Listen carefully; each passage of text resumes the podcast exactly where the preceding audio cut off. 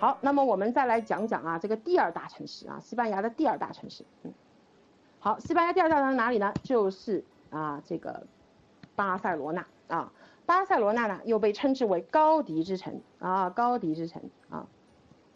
高迪啊，就是哎，这个大家百度啊，百度一下啊，百度一下啊，这个建筑传奇的建筑大师安东尼奥高迪啊，这位著名的啊西班牙建筑大师。天才啊，也远远不够啊！高迪作品啊，再过五百年，你回头看都不会过时啊！这个和高迪的设计理念和对建筑他的他自己对建筑的理解有密切的关系啊！由于家庭和身体的原因，高迪年幼时和大自然接触最多，他会观察大自然中的一切啊，从一一叶一花、一虫一鸟、岩石浪花、高山大海中汲取灵感，使得他的作品不同于俗流，格外新奇有趣，却又不觉得突兀怪异啊！因为一切源于自然。高迪有一句名言啊，直线属于人类的，而曲线归于上帝的。高迪的建筑通常我们看不到相对的直线啦，什么平面啦这些啊。那么巴塞罗那有哪些高迪作品必看的一些景点呢？啊，来来来看一下啊，这是最最著名的，就是我们讲的啊，这一百三十八年还没有建造完的圣家族大教堂啊，这个圣家族大教堂啊。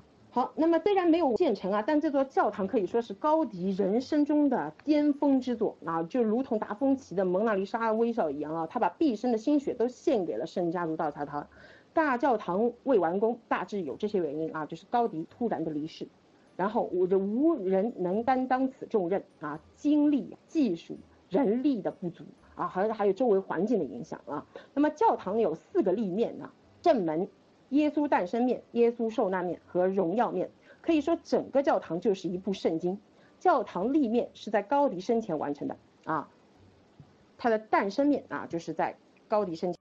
那还有另外一个啊，受难面是他的一位追随者，另外一位建筑大师叫做苏比拉克完成的啊。我们呢也能看出这个高迪的一些手法和影子啊。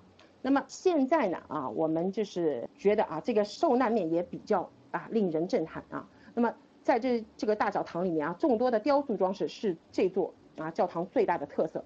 仿生学的运用也给设计带来了自然赋予的力量啊。但遗憾的是啊，正如那个红楼未完，谁也不知道高迪新筑的圣家族大教堂究竟会是个什么样子啊。那么现在西班牙政府呢，就是组建了一个联合设计师团队，根据高迪生前留下来的建筑图纸模型啊，那么决定于二零二六年对教堂完工，来纪念。高迪逝世一百周年啊，好，我，那么好，接下来呢，高迪还有什么作品呢？啊，就是有一个叫奎尔公园，啊是高迪的重要作品之一啊，有千里马也必须有伯乐马啊。那么奎尔公园呢，有这个奎尔先生建立的嘛，当时。想设计成富豪的别墅区啊，也由于种种原因也没有完工啊。那么这位奎尔先生呢，就是高迪的伯乐啊，慧眼识英雄啊，得到了他的赏识和支持，高迪便可以天马行空发挥他的设计，并跻身于上流社会。所以高迪给富豪贵族度身定制的私人公寓，在二十世纪初也是轰动了整个巴塞罗那。最具代表性的就是。位于巴塞罗那的那被称之为巴塞罗那香榭丽舍大道的感恩大道上的米拉之家和巴托罗之家，当然还有文斯之家，还有卡福公寓等等啊。那么巴塞罗那呢，作为十九世纪末二十世纪初啊欧洲繁华的大都市啊，由于市场需要，当时涌现了许多优秀出色的这个建筑大师，还有比如啊这个设计加泰罗尼亚音乐宫、加之家、圣保罗十字医院的建筑师啊蒙达内尔高迪。就读的啊，这个建建筑学院的这个老师，他其实是啊。那么巴托罗之家旁边呢，还有阿玛耶特之家。那么这个附近啊，走走这个十几分钟，还有一个叫四只猫咖啡馆啊。这这些建筑设计师呢，叫卡达法尔克啊，他们与高迪并称为。巴塞罗那新艺术风格建筑三杰，顺便说一下啊，四只猫咖啡馆大家也也要去一下啊，它是高迪、毕加索、达利、米罗常去的地方，所以呢，巴塞罗那也可以被称为新艺术风格的起源地啊。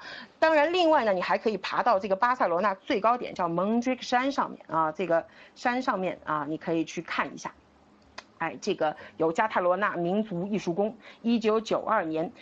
奥运会的主场，还可以去老城区啊，哥特区、兰布伦大道逛逛博盖利市场、地中海啊。如果有时间的话，你还可以去巴塞罗那附近的一些地中海海滨小城走走，比如说，哎，西切斯，啊，滨海托萨。你会有意想不到的收获。